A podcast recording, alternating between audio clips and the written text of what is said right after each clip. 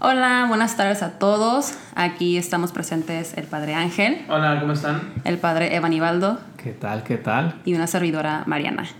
Este, pues el día de hoy nos juntamos para grabar un episodio. Eh, más que coincidió que este fin de semana pasado eh, pasó lo del suceso de Kobe Bryant, que, que como pues muchos saben, falleció en un accidente horrible junto con con su hija y otras personas. Y pues queríamos grabar un episodio porque este suceso nos impactó muchísimo, pues a mí en lo personal, eh, la verdad sí, sí me quedé eh, con la boca abierta, o sea, no, no sabía cómo reaccionar. Pues efectivamente estaba yo en la cocina, de hecho estamos platicando con el padre Ángel ahí y me, me llegó el típico mensajito que te llega por el teléfono, que te de las noticias, ¿no? Y, y pues decía que, que había fallecido en un accidente. La verdad, yo hace ya tiempo que no conozco mucho del básquetbol o que no me meto mucho, pero pues obviamente sabes que es una persona reconocida, famosa. Y me impresionó también porque la verdad es que dije, no conozco mucho de su vida. Quizá lo que sé es que nos metía muchas canastas y que era muy bueno, pero poco más, ¿no? Sí. Eh, y sin embargo, justamente a raíz de este suceso, es decir, de que fallece, pues ya sabes, te empiezan a mandar imágenes o pensamientos o historias, etc. Y te das cuenta de lo que hay detrás de la vida de una persona. Yo me, me hacía esta reflexión, ¿cómo es posible que la empecemos a conocer cuando ya se murió? O al menos en mi caso, eh, que haya sido así, ¿no? Y lo creo que lo podemos aplicar para él, pero pues para cualquier persona que tenemos delante, ¿no? Sí, efectivamente. Esa es la cuestión, o sea, también yo, a mí lo que más me impresionó, además del hecho de, de la muerte, porque pues obviamente no esperas que un domingo se muera una persona, obviamente, este, ese, el saber de que en la edad con la que murió, que es relativamente cercana a la del padre Banibaldo y mía, más cercana a la del padre Banibaldo, Gracias, gracias, gracias. Soy viejito aquí. Eh, pero eh, en el sentido de que. En el sentido de que yo cuando, cuando era más joven, cuando estábamos de niños, bueno, más bien de jóvenes. Más joven todavía. Sí, sí, más joven todavía. De jóvenes, pues hablábamos, escuchábamos hablar de esta persona y parecía, era, un, es, era uno de los grandes basquetbolistas y parecía que estaba como que muy, muy, muy este, lejos de nosotros y parecía que fuese más grande que nosotros, pero la, la realidad es de que pues era una edad bastante cercana. Entonces, si hubiésemos coincidido, digamos, en la misma sociedad, muy probablemente hubiésemos sido, digamos, compañeros, digamos. Con lo que dice el padre Banibaldo, de que, de que este, la vida la estamos conociendo después de la muerte, pues sí, como que dices, es un poco triste porque también, pues yo me, me empecé a leer artículos y, y sobre su, su, matrimonio, sobre, sobre su matrimonio, este, pues cómo lo fue forjando, ¿no? Él, él, pues era un católico público, ¿no? Públicamente, su esposa me parece que también es católica, sí es católica, este, Vanessa se llama, este, pero no fue todo perfecto, o sea, no fue todo perfecto, tuvieron dos crisis fuertes en su matrimonio, y al final lograron superarlo y, y rehacerse, ¿no? Y eso no pasa de la noche a la mañana, no, no pasa de la noche a la mañana de que de repente tienen un problema de infidelidad, este, se medio tambalea o se tambalea mucho el matrimonio, se separan y después vuelven a reconciliarse. Eso no es, o sea, no es ficción, o sea, no es película, sino hay algo detrás que, que va, que sustenta ese matrimonio o esa familia y, y, lo vas construyendo, ¿no? Entonces, como que impacta mucho no haber sabido de este testimonio en su tiempo y, y que qué pena que hasta ahorita como que sale a la luz y, y, pues nos perdemos todas las preguntas que quizás le queríamos preguntar de decir, oye, ¿qué hiciste? o cómo le hicieron los dos para soportar o para superar esas dificultades, ¿no? A mí lo que más me impactó Eh, yo creo que fue el hecho de haber perdido, o sea, que Vanessa perdió a, pues, a su esposo y a su hija en un solo día, ¿no? Eh, yo creo, o sea, yo no me puedo imaginar el dolor por el que está pasando ahorita. Y yo, la verdad, pues yo no soy fan del básquet, o sea, no, o sea, nunca lo practiqué, eh, no lo veo ni nada, pero pues yo sí sé que Kobe Bryant, él fue una leyenda, ¿no? En el básquetbol. Pero, o sea, no creo que tienes que ser fan para ser, eh, para tener empatía, ¿no? Este, yo creo que, o sea, no, o sea, si me pasaría algo a mí así, o sea, si pierdo algún familiar de esa manera, o sea, no, o sea, ni quiero pensar en eso. Entonces, ay, es que la verdad no tengo palabras, o sea, o sea, no me quiero imaginar ni el dolor de Vanessa, ni de las demás hijas de, de Kobe. O sea, yo, o sea, yo estoy segura de que la familia ahorita está destrozada emocionalmente.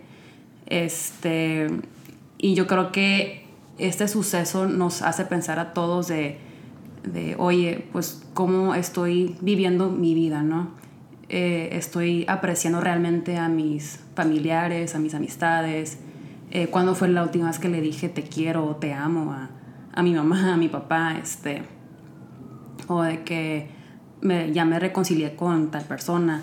Yo creo que te deja mucho que pensar, ¿no? Este suceso. Y yo creo que, por otro lado, también nos hace pensar mucho en el legado que dejas. eh, me impresionaba Obviamente yo creo que con la carrera que tuvo, pues viviría bien, tendría muchas cosas, pero ahora mismo nadie se acuerda de que fuera millonario o de que tuviera mucho dinero. Como que las anécdotas que nos han quedado es precisamente lo que hizo con su familia, Exacto. lo que hizo por otras personas. Sí.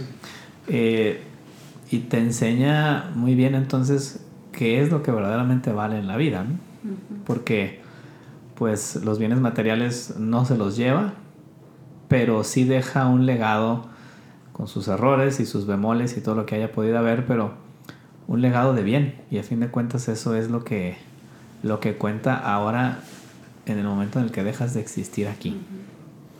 Sí, y, bueno, yo no, como, como hemos más o menos coincidido aquí, yo no he seguido la vida de, de, de, de Kobe en, en, de forma sistemática, pero da la impresión de que era pleno, ¿no? De que, de que tenía todo, es decir, tuvo una carrera brillante deportiva, tenía un matrimonio, eh, como pues lo dije antes, pues que tuvo sus crisis, pero más o menos estable, estaba viendo crecer a sus hijas, o sea, era pleno, ¿no? ¿Cuántas veces como que siempre nosotros estamos esperando el momento oportuno para para empezar a, a, vivir bien o, este, o a sentirnos satisfechos con nuestra vida y, y, estamos como que en una continua búsqueda, en un continuo esfuerzo, en una continua ansiedad para, porque no sabemos qué es y entonces es como, como el típico meme a veces, ¿no? Que, que sale y dice, éramos felices y no lo sabíamos, ¿no? Uh -huh. Entonces, pero da la impresión, por lo menos, que Kobe sí sabía que estaba pleno, que era pleno, ¿no? Uh -huh. No deseaba más de lo que tenía, al parecer, que era su familia y tal. Entonces la pregunta también es decir, ¿estoy viviendo mi vida, perdón, mi vida plenamente o, este, o la estoy llevando para allá, ¿no? O sea, también uh -huh. es la, la cuestión, o sea, ¿soy pleno ahora y lo reconozco o siempre estoy en esa continua ansiedad de, de buscar este, uh -huh. algo más, algo más, algo más? Y no reconocer lo que realmente tengo. Uh -huh. Y de hecho, o sea, yo en lo muy personal, ese es como mi más grande miedo, o sea, que no, que no llegue como a, pues a cumplir con mi misión de vida, pero siento yo como dice usted, ¿no? Que, que, o sea, si siempre estamos en la búsqueda, en la búsqueda, como que nunca vamos a estar satisfechos, ¿no? Y de hecho yo lo he escuchado en muchos otros podcasts, de que, y va a sonar muy cliché, pero que, o sea, la verdadera felicidad no es tanto cuando llegas a la meta, sino en el camino, ¿no? En el proceso. Y este, y sí, o sea, Kobe Bryant, pues como dije, ¿no? O sea, o sea, yo no conozco mucho de su vida, o sea, me sé como que lo muy básico, pero, pero sí, o sea, yo siento que él lo que, eh, él enseñó durante su vida ha sido pues, o sea, pues vivir plenamente y, y, lo que realmente importa es la familia, porque de hecho yo leí en Twitter que él decía que él, él estaba súper orgulloso de ser papá.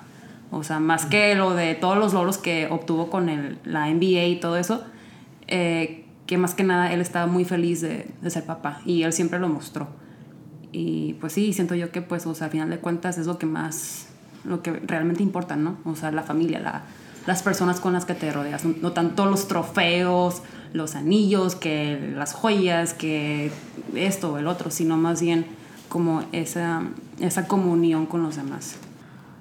Y bueno, yo creo que todos nos podríamos hacer esa pregunta de si yo hubiera estado en ese helicóptero, ¿qué habría pasado, no? Ay, no. Este, pues yo creo que es algo que nos hace cuestionarnos, ¿no? ¿Qué, qué haríamos ahora?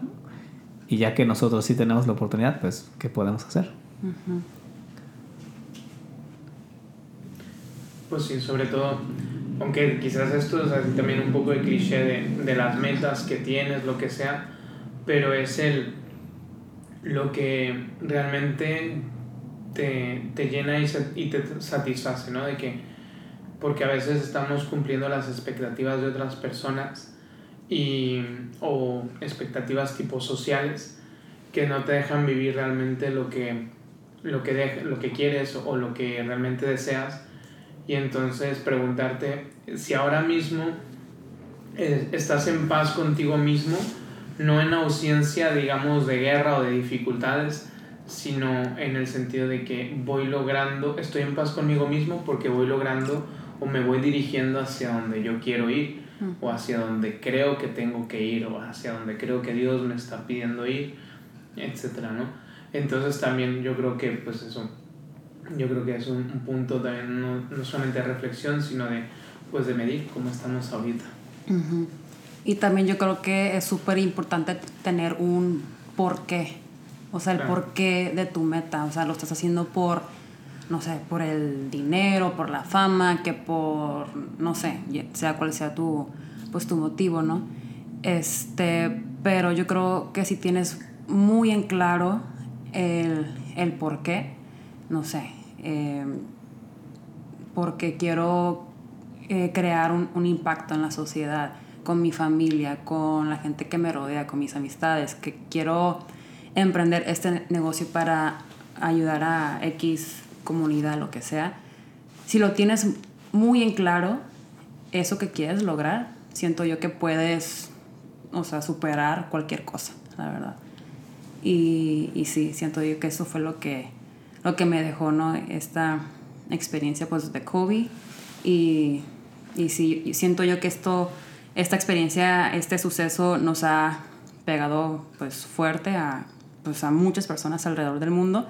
Obviamente pues a la gente cercana a COVID pues mucho más, ¿no?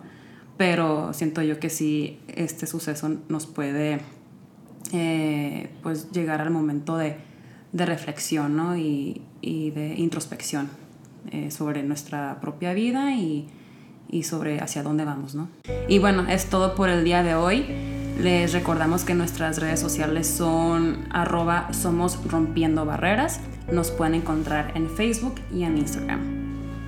Hasta luego. Hasta luego. Adiós.